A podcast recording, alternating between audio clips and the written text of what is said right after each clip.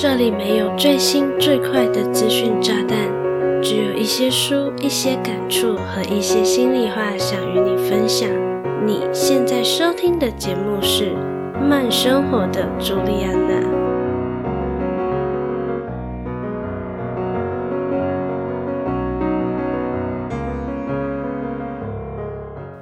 每天都进步百分之一，一年后你会进步三十七倍。每天都退步百分之一，一年后你会弱化到趋近于零。你的一点小改变将会产生复利效应，如滚雪球般带来丰硕的人生成果。Hello，大家好，我是朱莉安娜，感谢你收听慢生活的朱莉安娜。相信不少爱看书的听众一定都知道刚才那段话。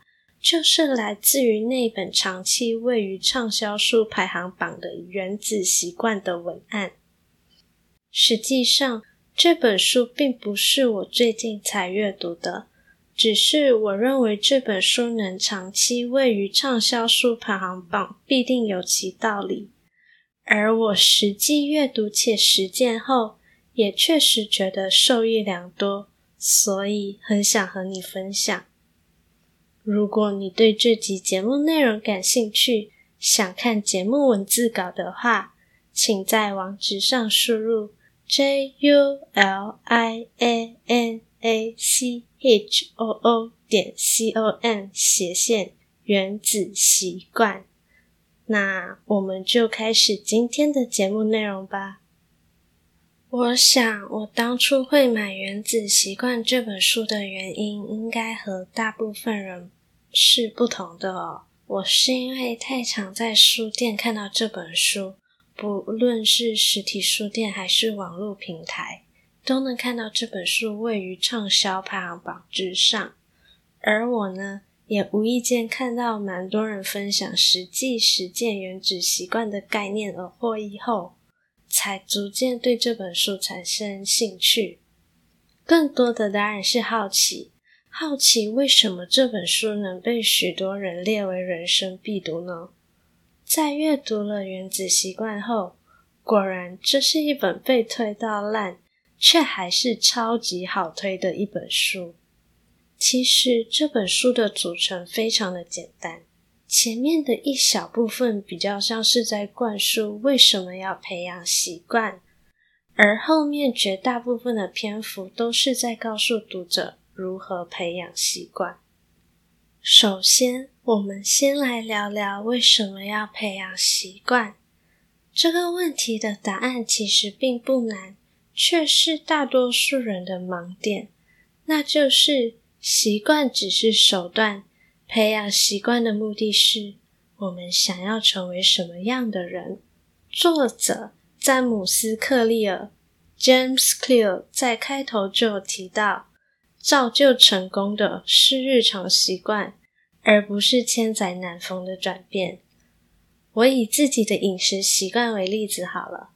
我从马来西亚来到台湾念大学，因为都是外食，再加上我觉得吃东西很解压，于是体重便蒸蒸日上。直到某天站在体重计上，发现数字简直惨不忍睹。最可怕的是，当时我还不觉得自己胖，顶多就是比一般女生看起来有点肉。不过，我也开始思考，让我变得如此有分量的原因为何？是昨天的三餐吗？还是这个礼拜吃的太多？答案是是，却也不是，而是我年复一年养成了我就是必须吃这么多的饮食习惯。毕竟，想当年我刚到台湾来的时候，可是连一份便当也吃不完的哦。显而易见的，时间就像个放大镜，会放大所有好习惯与坏习惯所造就的结果。因此，习惯带来的结果往往并不是立即见效的，反而像是酿酒一般，需要经过时间来进行发酵，才能酿成酒。有了前面的变胖不是一夕造成的，相信你也知道，要回到从前的健康体重，也不是一天两天就能成功的。这是一场长期奋战，需要建立健康的饮食习惯和良好的运动习惯，才有机会获得心中的理想结果。而培养好习惯最难过的一关，就是要突破失望之谷。相信聪明的你，一定已经透过前面的例子了解到。变胖是经过日积月累的，变瘦的过程自然也不是。我今天只吃沙拉，第二天量体重的时候，体重计上的数字就会开始往下掉。当我们想培养好习惯之时，通常都会对好习惯所带来的好结果充满想象，认为通往好结果的道路是呈现线性成长的。然而，几天过去，几个礼拜过去，几个月过去，效果都很微妙，令人感到挫败。这时就表示我们正走在失望之谷当中。我们不妨把失望之谷当做一个真实存在的地点来看看吧。在两座山之间有个狭长的道路。你现在所在的位置看不到这个道路的尽头，但是你很好奇，尽头究竟有什么？于是你开始一直往前走。你走了几天、几个礼拜、几个月，你开始怀疑自己看不到尽头，正犹豫要不要放弃的时候，终于你看到了尽头的风景。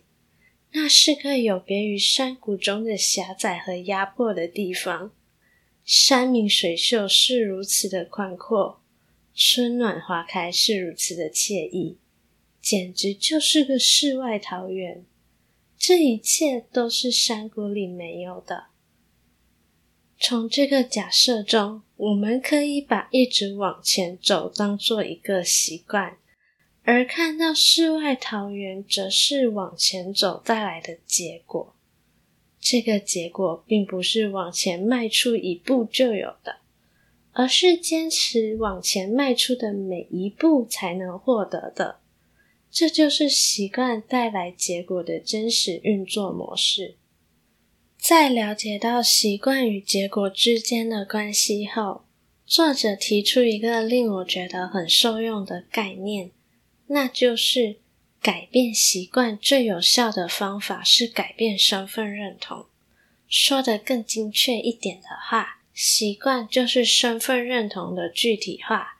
像是我们所知道的成功人士之所以是成功人士，并不是他们一来到这世上就是成功人士，而是他们习惯把自己放在通往成功的道路上。延续前面的内容，以运动为例，当你想着的是“我想要养成运动的习惯”，或是“我想要每周至少运动三次，每次至少三十分钟”，这样的心态上，比较接近你想要培养新的好习惯，因此必须改变自身的行为才能达到目标。而换个角度想，当你想着的是“我是一个运动的人”，这样的心态上，是你已经认同自己就是一个乐于运动且喜欢运动的人。每天都挪出时间来运动的话，本身就是一件再自然不过的事。如果可以由内在就决定自己想成为什么样的人后，再进行实践。就能感受到一切都变得比较容易了。而带着这样的信念，坚持每天运动的话，就表示你已经把自己是一个运动的人的身份认同具体化了。嗨，你订阅慢生活的朱莉安娜了吗？如果你和我一样喜欢看书、爱思考、感受生活中的每时每刻。欢迎回到节目首页，点击订阅按钮，就不会错过最新集数喽。同时，也很欢迎你将这个节目分享给你志同道合的家人以及朋友，让更多的人知道慢生活的朱莉安娜哦。广告结束，我们回到节目里喽。作者提出了习惯形成的四个法则，那就是提示、渴望、回应、奖赏。这四个法则就像是习惯回圈程式码，已经深刻在人类大脑中，每一次都会依序经历这些步骤。我以我是一个注重健康的人为例，并透过培养好习惯和破除坏习惯为例子，希望能让你对这四个步骤有更进一步的了解。第一个法则是提示，这个步骤主要是提示大脑开启一个行为。如果要养成好习惯，就要让这个提示显而易见；如果要戒除坏习惯，就要让这个提示隐而不见。以我是一个注重健康的人为例，我会把保健品放在我比较常待的地方。让保健品处于随时都看得见，也能够随时随手都可取得。反之，如果是想要戒掉高热量的零食，就把零食放在难以取得的地方，例如橱柜的最高处。我自己是没有购买零食的习惯，因此零食就直接不会出现在我的视线范围。这样一来，我也比较少有主动吃到零食的机会。如果你真的无法完全戒掉零食，偶尔还是想要来个两口解馋的话，就把剩下的零食放在比较容易遗忘的角落，降低不自觉就把零食往嘴里送的风险。第二个法则是渴望。渴望是养成习惯的动力来源，少了某种程度的动机或欲望，往往就没了行动的理由。就像前面提到的，你渴望的并不是习惯本身，而是习惯带来的状态改变。如果要养成好习惯，就要让习惯具有吸引力。如果要戒除坏习惯呢？就要让习惯变得毫不诱人。以我是一个注重健康的人为例，追踪分享健康饮食、运动、健身类等的 KOL，随时都有机会看到 KOL 的心得分享。久而久之，就会不自觉地渴望自己也能成为跟他们一样的人，拥有健康阳光的形象与生活。第三个法则是回应，这个步骤就是确实执行习惯。这里有个重点在于，倘若你要执行的行动需要付出过多的心力或是劳力，往往你就不会有动力去付诸行动。反之，如果你的行动是在能力允许的范围内，会更容易养成好习惯。以我是一个注重健康的人为例。比起每天早起，换上球鞋出门晨跑，选择每天起床就做三个仰卧起坐，很显然，后者比较容易完成，而且更有机会在完成三个仰卧起坐后，受到自身的激励，决定再加码做十个仰卧起坐。第四个法则是奖赏。顾名思义，就是养成习惯的终极目标。以我是一个注重健康的人为例，你可以每次完成一项运动健身，哪怕只是三个仰卧起坐，你都可以把这个行动记录下来。换句话说，若你原本是个每天都要喝饮料的人，现在你想要戒除这个习惯。你也可以把没有喝饮料的日子特别记录起来，因为就算你已经很努力维持健康饮食和运动健身，偶尔还是会想要放松一下，吃点比较罪恶、没有那么健康的食物。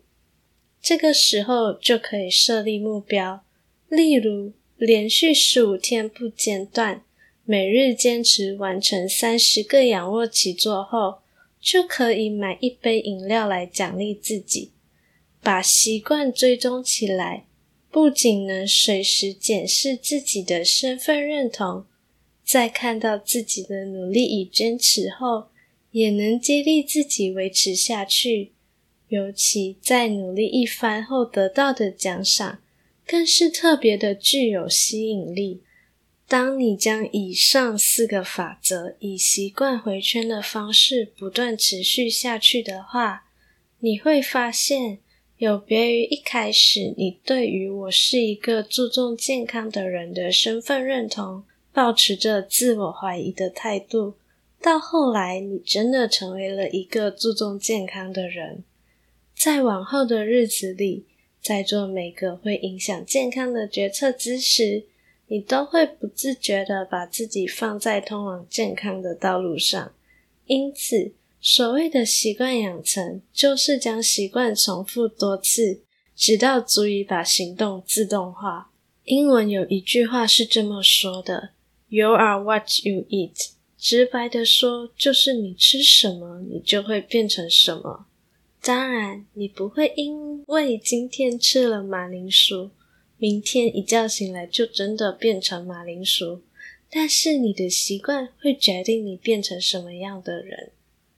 总的来说，《原子习惯》是一本非常实用的书，每个概念与细节都有搭配不少例子来告诉你可以怎么做，让你从中轻松培养出好习惯。非常推荐给想要更接近理想生活的你，因为习惯的精髓并不在于习惯本身，而是透过习惯，我们都有机会成为更理想的自己。最后，非常感谢你愿意在百忙之中收听慢生活的朱莉安娜，希望你喜欢本期的节目内容。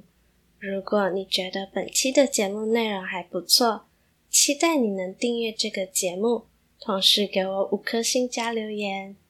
如果你不喜欢本期节目，也期待你告诉我任何可以改进的地方。想关注更多的动态，欢迎搜寻“慢生活的朱莉安娜”的 Facebook 和 Instagram。有任何想听的主题或是内容，都可以和我说哦。我是朱莉安娜，期待与你的再次相遇。